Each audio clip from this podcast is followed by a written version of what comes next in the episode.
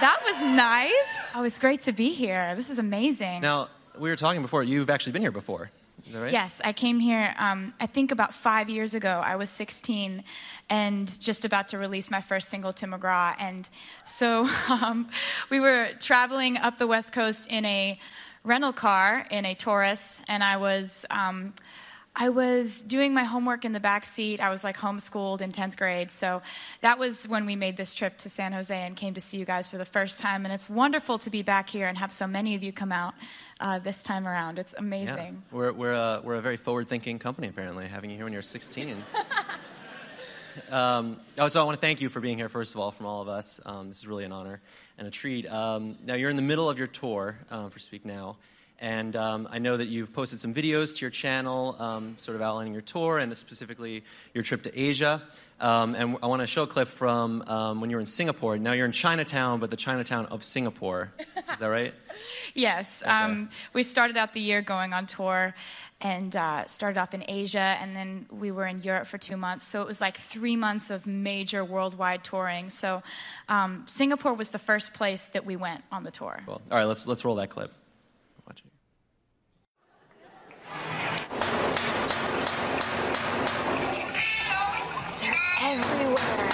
Sort of fascinated by the waving cats because, uh, you know, of course, as long as you keep fresh batteries in them, they're always going to be saying hello to you. Just always just symbolize forever, I think, these waving cats.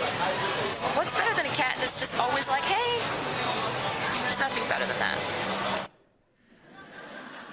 So uh, this, of course, has all the makings of a viral video. I mean, um, there's a big celebrity. It's a global thing. There's a cat, a cat in the video.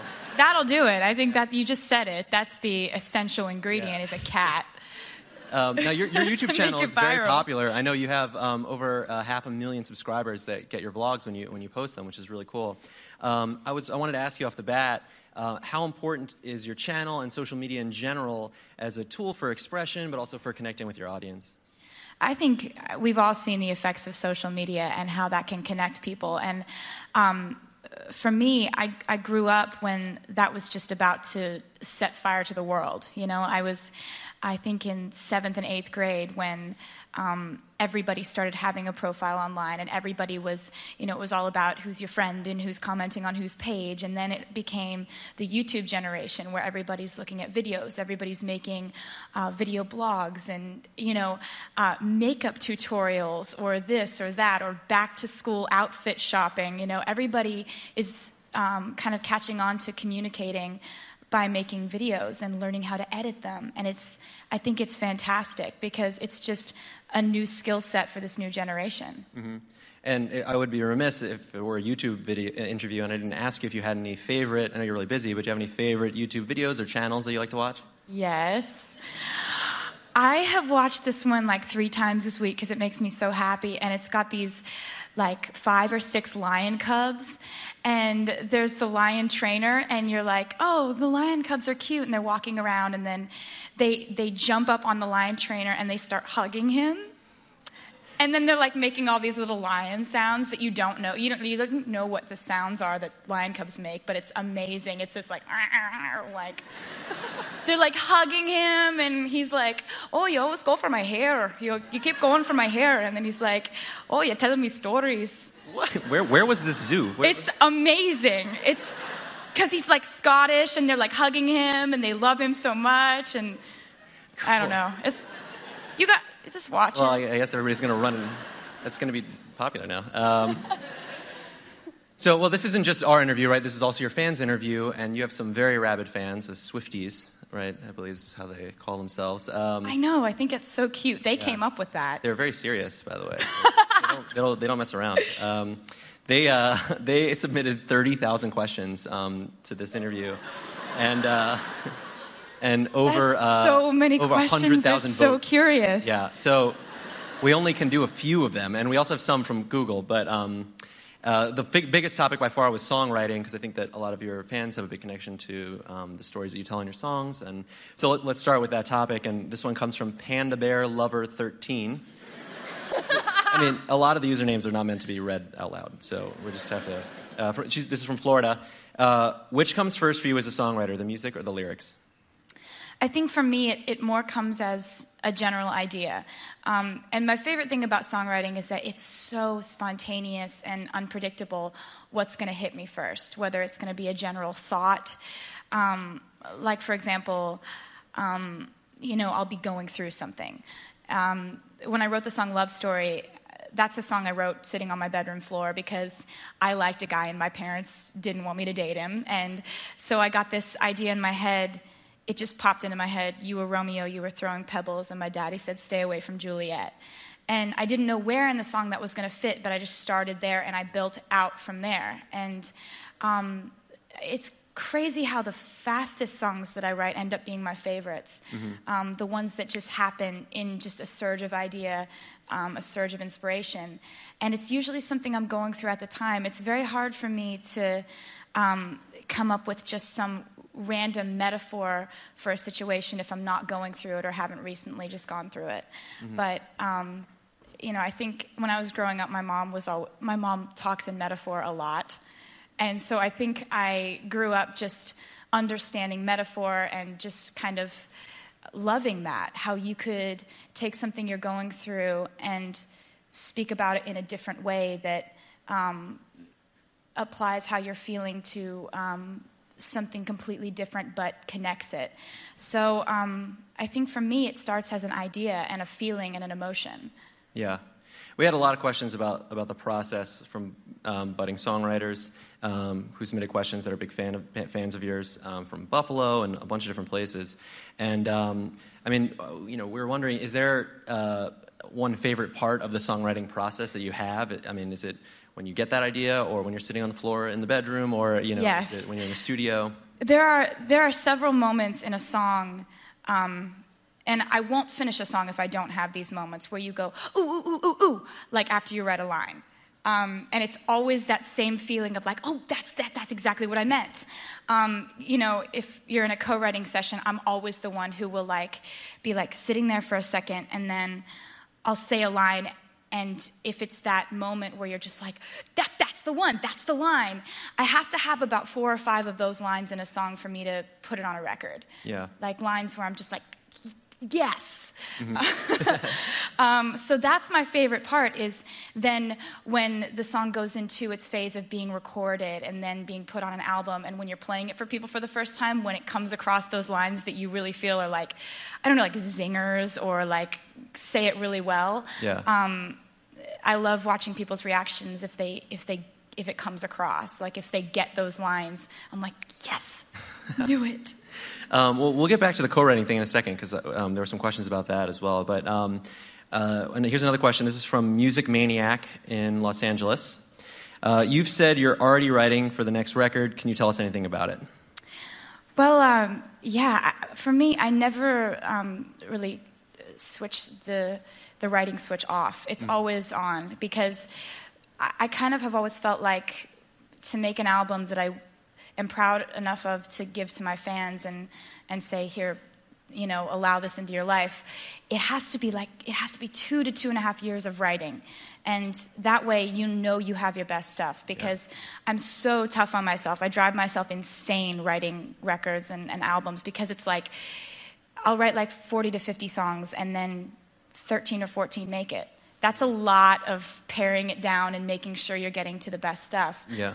Um, so for me, it, it, it takes a while. And um, I've been writing ever since I stopped writing the last album. And there's been a lot that's happened. And um, I never really talk about my personal life, but I write about it. Yeah. So that's basically what the album is about, as always. Yeah. Um, the unreleased thing was something that came up a lot, and one of the top voted questions um, was about, uh, you know, would you ever make a CD of your unreleased songs? This is from Tay Swift Fearless in uh, Missouri. But, um, I, I, mean, what happens to those songs that don't make it to the album? And, you know, would you ever release some of the songs you wrote, especially when you were younger, like 14, 15? Well, I'm very, I'm, I'm obsessed with the latest song that I've written. I'm very guilty of that because, like, my favorite thing is always the newest thing that I've written. But lately I've become a little more self aware because I had this song that I wrote when I was 16, and um, it's called Sparks Fly. And I played it um, in a few shows, this, these little bar shows, when you know, when I was playing to crowds of like 40 and 50 people, and being psyched about that many people showing up. Um, and I played it a few times, and it got on the internet, and when I was putting together the Speak Now album, the fans just kept saying over and over again, Sparks Fly, we want this to be on the record. And so I went back and I revisited it and I kind of rewrote some things and updated it. And um, when we put it out as a single, it's, it's been one of the fastest rising songs we've had on the record. So it's kind of taught me a lesson about the old stuff, maybe possibly uh, being good enough to put on new projects. Yeah, I'm sure there's a lot of people that would love to hear some of that stuff. Um, let's move on to some of the released songs. Um, this is a question from Cookie13 Cupcake. Um, this is in the United Kingdom. This is going to be a long one. Uh, all right, so out of all your released songs, uh, which song took the longest to write? Uh, I think that um, the song Sparks Fly, the fact that it technically was started when I was 16 and ended up on an album uh, in sort of a different form in 2010, that took a while for it to turn into what it was going to be. Um, so I'd say that was probably the longest developing song that I've ever um, put out because most of them, and especially having written this entire new record without any co-writers, it all happened really fast because I'm very impatient. Like if I don't have a song finished, I'll obsess over it. I won't sleep that night, and I'll just edit constantly to the point where I can't focus on a conversation. And everyone around me is annoyed because they're like, clearly you're working on something, just finish it. Um, so um, that, that one was a long time to kind of get where it needed to be. Cool. So let's talk about that co-writer thing for a second. You, as you mentioned, this album um, was all you, um, as far as if for Speak Now. Um, and, but you do often work with, with co-writers. And uh, how do you decide if you're going to write a song with a co-writer or whether you're going to tackle it yourself? Well, there are a bunch of different circumstances that could bring about a co-write. If, if I'm writing for somebody else's project, that's always exciting for me. Like I love to put myself in somebody else's shoes and um, you know think about their style of music, incorporating their storyline, what they're feeling. It's really fun for me to do that. So I love, you know, writing for other people. And um, then, you know, if I'm working on an idea, but there's like a stopping point where I can't really figure out like where this chorus is going, or if I'm if my hunch is right about the hook, or things like that. If there's a definite stopping point, I'll bring it to a writer that I trust or a writer that I admire and um, just ask them what they think. A lot of times, co writing, you know, I write really well with people who don't even play instruments or sing. Um, because, you know, a lot of times my best co writers are just really great at giving advice. Like, do you think this chorus is too long? Yes. Like, thank you. Yeah. uh, is there anybody you're working with right now that you could talk about? Yes. Um, you know, for me, since I write so much and I don't know what's going to end up on the record, it's um, I never want to say, well, you know, wrote with this person, and because then what if it doesn't make it on the record? But um, and then writing for some other people's projects, um, in which case I feel weird talking about it because it's like their project. So I want to, well, well, so yes, but okay, yeah. This was a, a, a popular. Uh, a lot of votes for this question. This is from Quadratic Formula in Michigan. It's appropriate for the Google. Wow. Um, do you sing your own songs in the shower? yeah. awesome. That's great.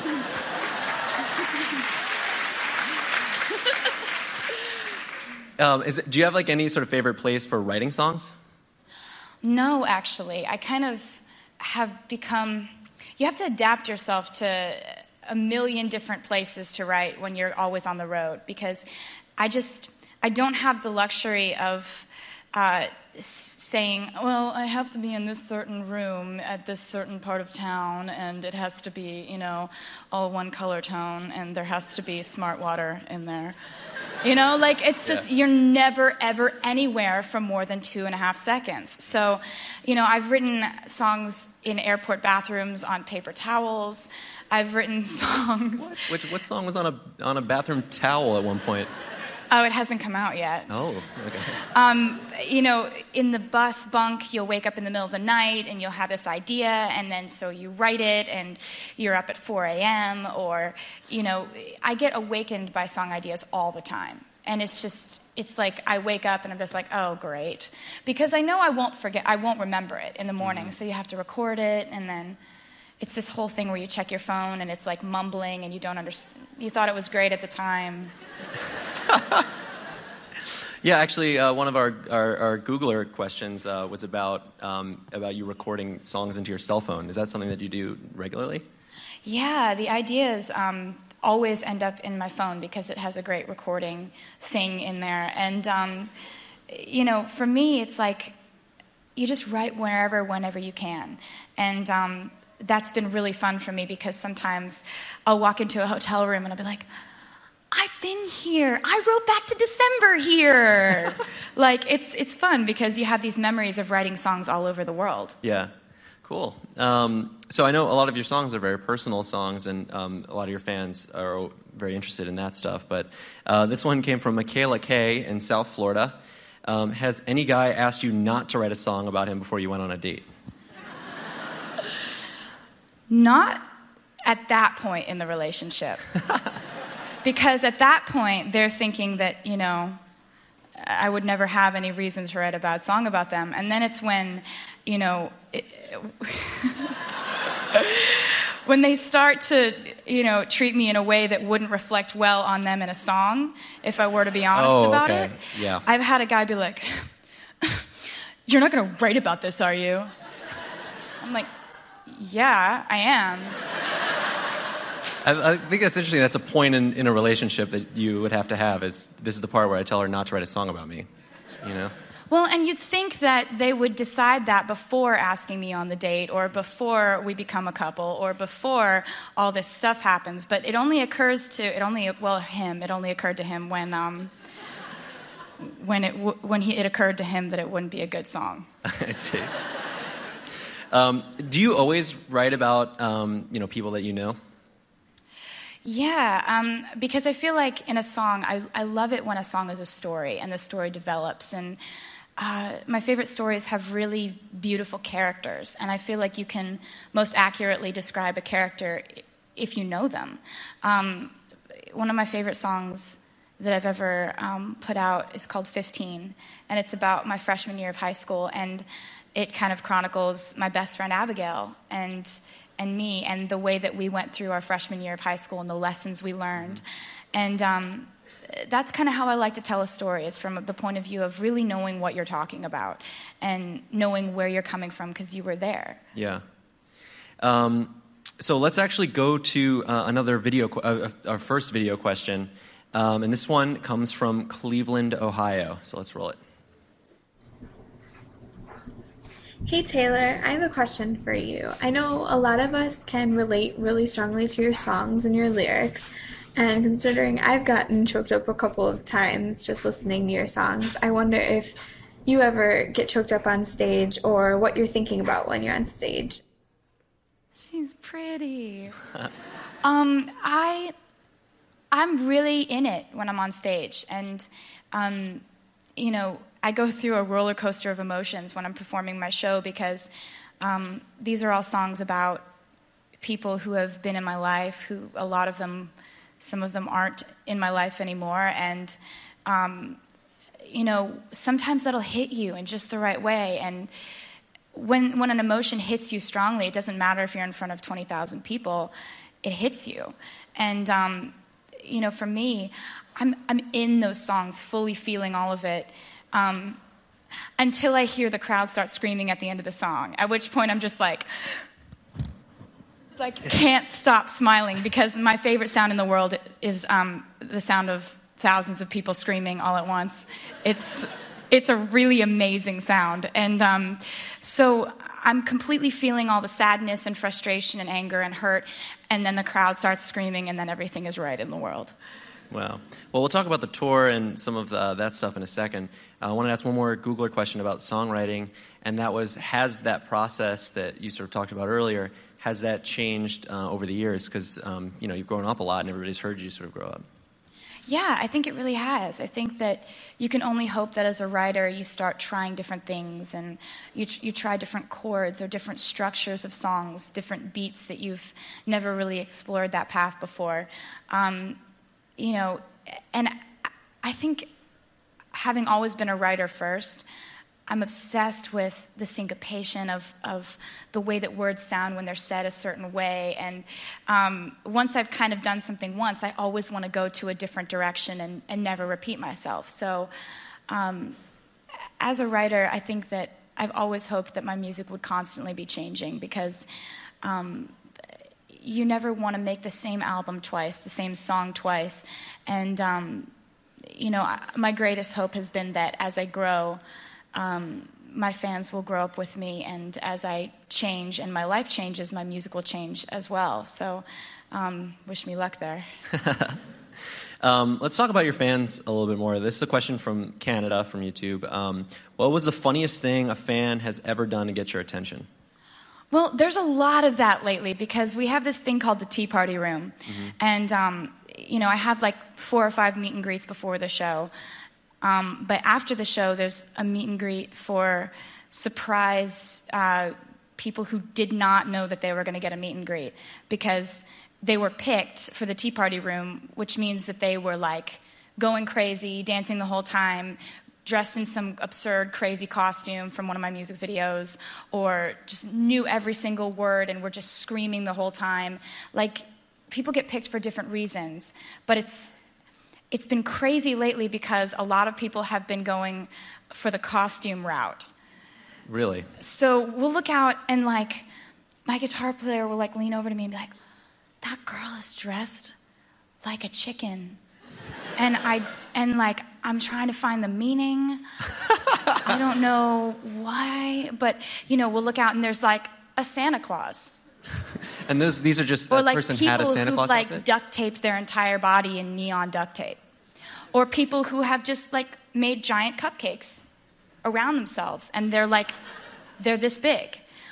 Or people who have like dressed up from the mean video or something like that. But then there's just these ones where like the girl's dressed as like there's like a clown and a starfish.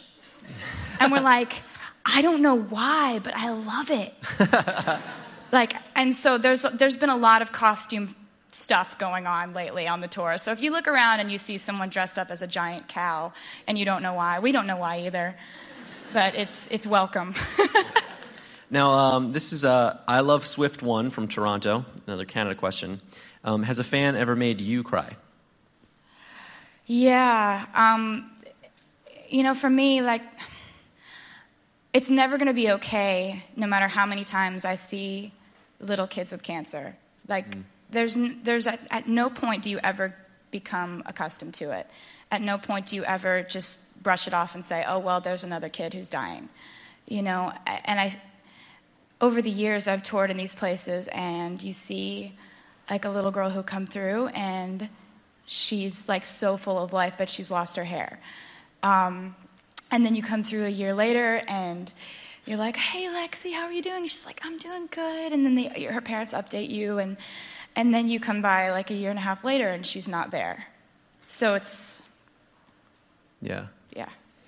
Um, you have all these fans uh, all over the world of all different ages and, and types. And, uh, you know, when you were young, did you think there would be any other career paths that you were going to take that, that you might not have ended up in this way? Yeah. I mean, ever since I was a little kid, ever since I was like eight years old, my dad has been telling me to save my money or invest in utilities.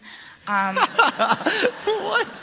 And because uh, my dad is a stockbroker and he lives and breathes it. I mean, he's like, my dad is so passionate about what he does in the way that I'm passionate about music. This guy lives for being a stockbroker. That is his thing. Like, and anybody who talks to him, like, he'll talk about me for the first five minutes, and then it's like, well, say, what are you investing in? Like, and I mean, it's just like he loves it. And so I thought, like, like, I didn't know what a stockbroker was when I was eight, but I would just tell everybody that's what I was going to be. Like, you know, it would be at like, you know, first day of school, and they're like, so what do you guys want to be when you grow up? And everybody's like, I want to be an astronaut, or like, I want to be a ballerina. I'm like, I'm going to be a financial advisor.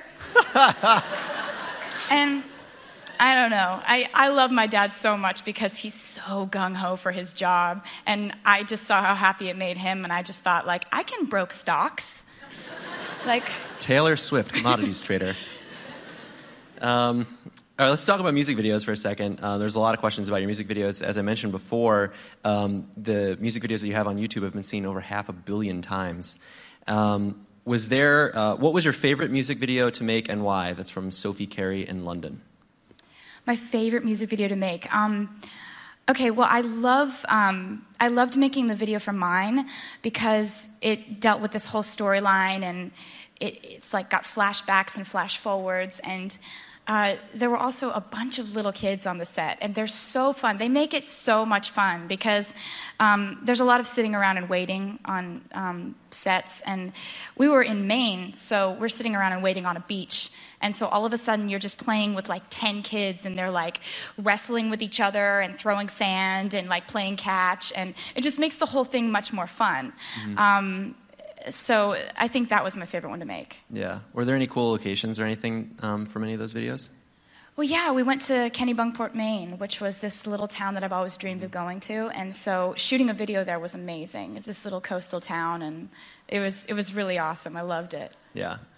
Um, so let's talk about the tour for a second. Um, you're in the middle of the Speak Now tour, and um, very famously, you've had some really cool uh, surprise duets um, that you've done, and uh, you also do um, some very classic. Uh, you do covers of some classic songs um, all the time, pretty much every night. How do you choose uh, what covers you'll end up doing in any particular concert? Well, I I go online and I just kind of Google like what people, uh, what famous musicians are from a certain area, mm-hmm. and um, I just pick my favorites because you know, I've I've loved so many different kinds of music and I've, I've never really been genre specific as far as what I listen to. So there's always like a favorite song of mine for from a certain area. And um, you know, it's really fun to do like a few every night. Like, you know, in California I do like God Only Knows by the Beach Boys and then Sweet Escape by Gwen Stefani. It's like it's just been really, really fun because it's just me and my guitar during the acoustic set and you can just do whatever because it's just you and your instrument. It's a really spontaneous part of the show. Yeah.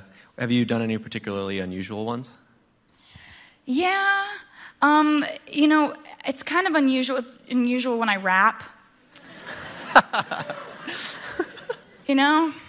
People don't really like I, I, guess people don't see that coming, but I, I love Lose Yourself. And so um, we were in an area where we were like, I think we were in Michigan, and I just started like I started playing acoustically Lose Yourself and I just started off with like yo and everybody's just like what is happening? This is really weird. But um, I just I, I love a great song. I don't care what genre it's in. I don't care if it's completely opposite from what people think is you know country music. And I just I love a great song. Yeah. Um, one of the uh, Googler questions that we got um, was about uh, which song of yours um, is the most fun for you to perform?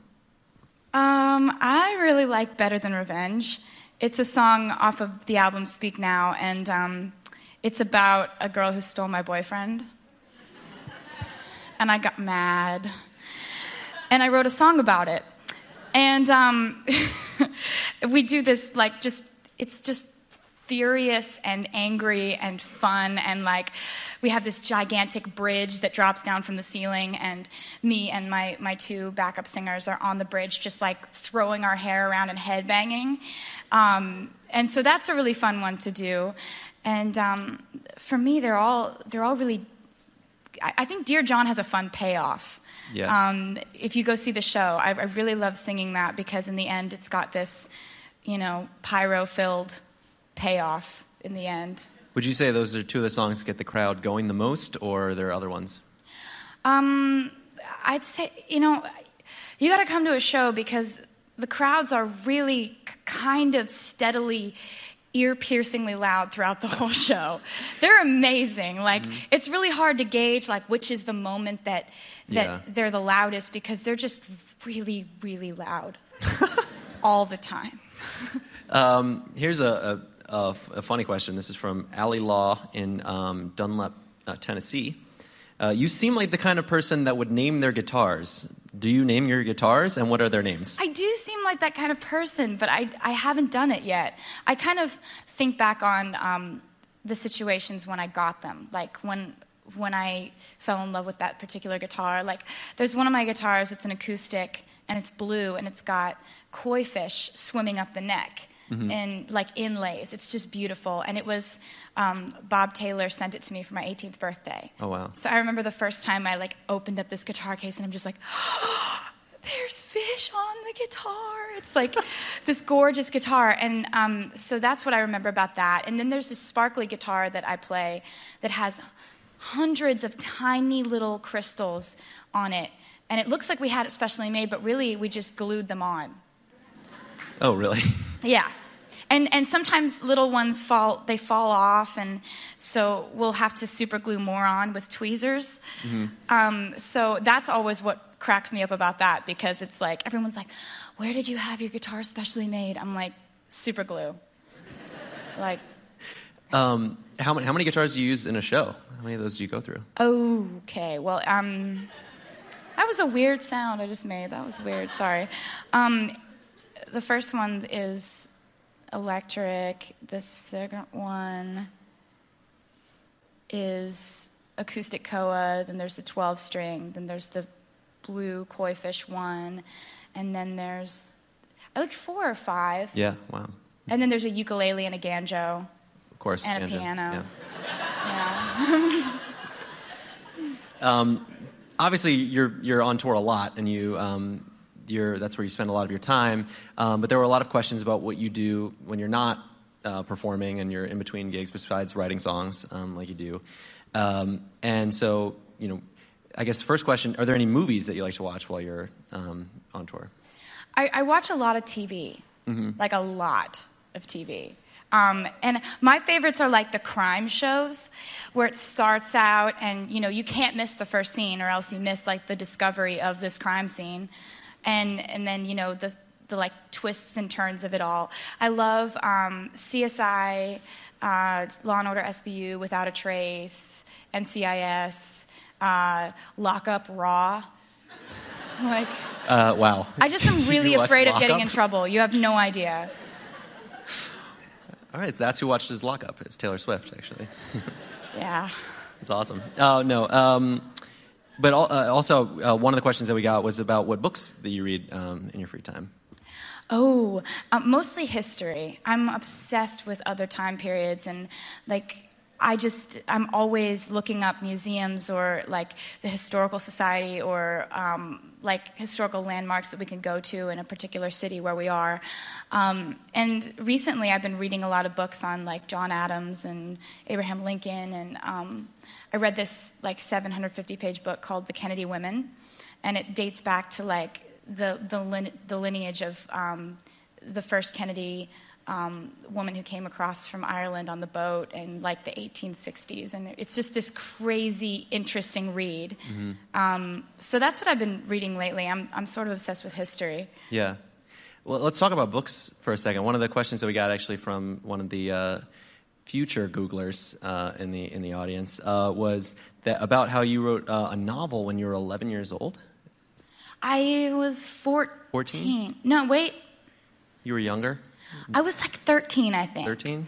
Yeah, but I did. I was, um, I was, I, I have a lot of different epiphanies. I always have different ideas as to like, ooh, you know, this would be a good idea. And um, one summer, I was, um, I was at the shore. We used to spend our summers in Stone Harbor, New Jersey, and all my friends were back in Pennsylvania, and so I had nothing to do.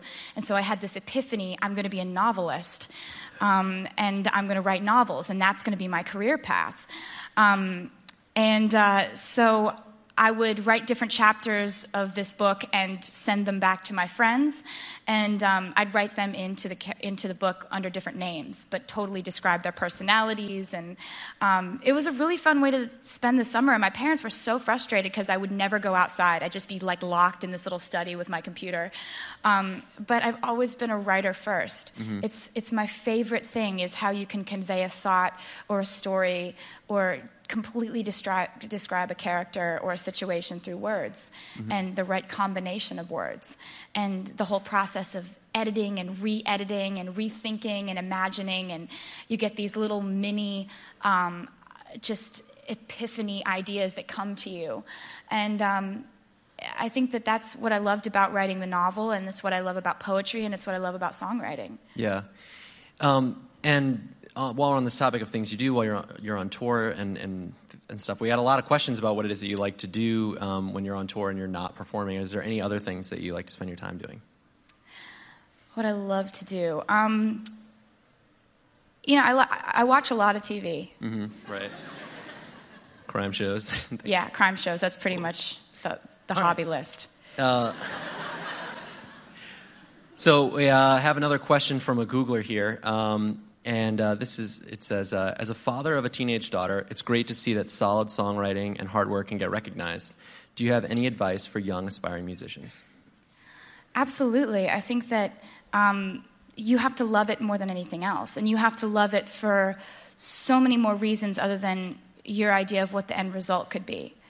Like, you don't make an album so that you can get a platinum record to hang on your wall. Right. And you don't go on tour so that you can um, hang the sold out plaques up in you know your bedroom. It's like it's it's so many little stepping stones and so many people have this idea that it's like you get discovered and then you get the record deal and then you record the song and then the song goes number one and then you know and it's like it's never like that like it, very rarely is it like one thing leads to another which leads to another end result it's it's so many dead ends and switching directions and going back and replanning and rethinking, and so many interviews and strategy meetings and management meetings and PR meetings, and so many things that are so outside of music that you have to love music so much that just your hour and a half to two hours on stage every night is worth everything else that you're going to go through. Um, and also, I would say play your own instrument because it's easier than dragging around like a karaoke machine. You know, like when you're starting out, you have to provide your own background music, and it's just so much easier to play your own instrument. Okay, cool. Um, all right, so we're gonna we have one last question. This is a um, this is a video question, another video question, and uh, it comes from Chicago, Illinois. It's a little bit different than some of the questions we've been talking about. Um, so let's roll that. Hey Taylor, it's Nick. Um, I have a question for you. What does being beautiful mean to you? I mean, define your definition of beauty. What beauty means in your eyes and why. Oh, I love him. Um, I think for me, beauty is sincerity. I think that eh, there are so many different ways that someone can be beautiful. You know, someone's so funny that it makes them beautiful no matter how they look because they're sincere in it. Um, or somebody's like really emotional and like moody and thoughtful and stoic, but that makes them beautiful because that's sincerely who they are. Or you look out into the crowd and you see someone so happy that they're smiling from ear to ear and that sincerity comes through. Um, I think that's what makes somebody beautiful. And I've never uh, felt like there's just one way to be beautiful, you know, tall or short, straight hair or curly or, or, or whatever some people have their definitions of their types. You know, for me, I think that when I meet someone and there's that magical thing about them that makes them unforgettable, it's that they're sincere and honest in whoever they are.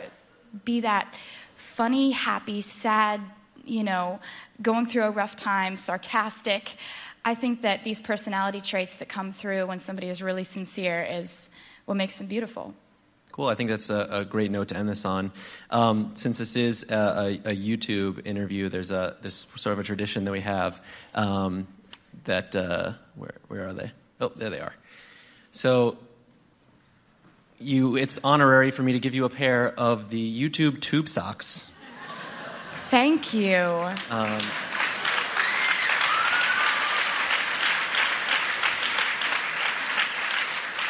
And uh, I'm sure I you're can wear these with sandals, and You're, you're going to be wearing those are going to look so great. They'll be really great for you on tour. Um, now we actually, uh, so we handed out some tube socks to people that were coming in. Who got tube socks uh, here? So uh, we actually, there's a, a thing inside. Uh, everybody that, all of you guys that got tube socks, you're actually getting tickets to Taylor's show tonight. So, I will see you later. so uh, let's hear one more time for Taylor Swift. Thank you for being here. Thank you.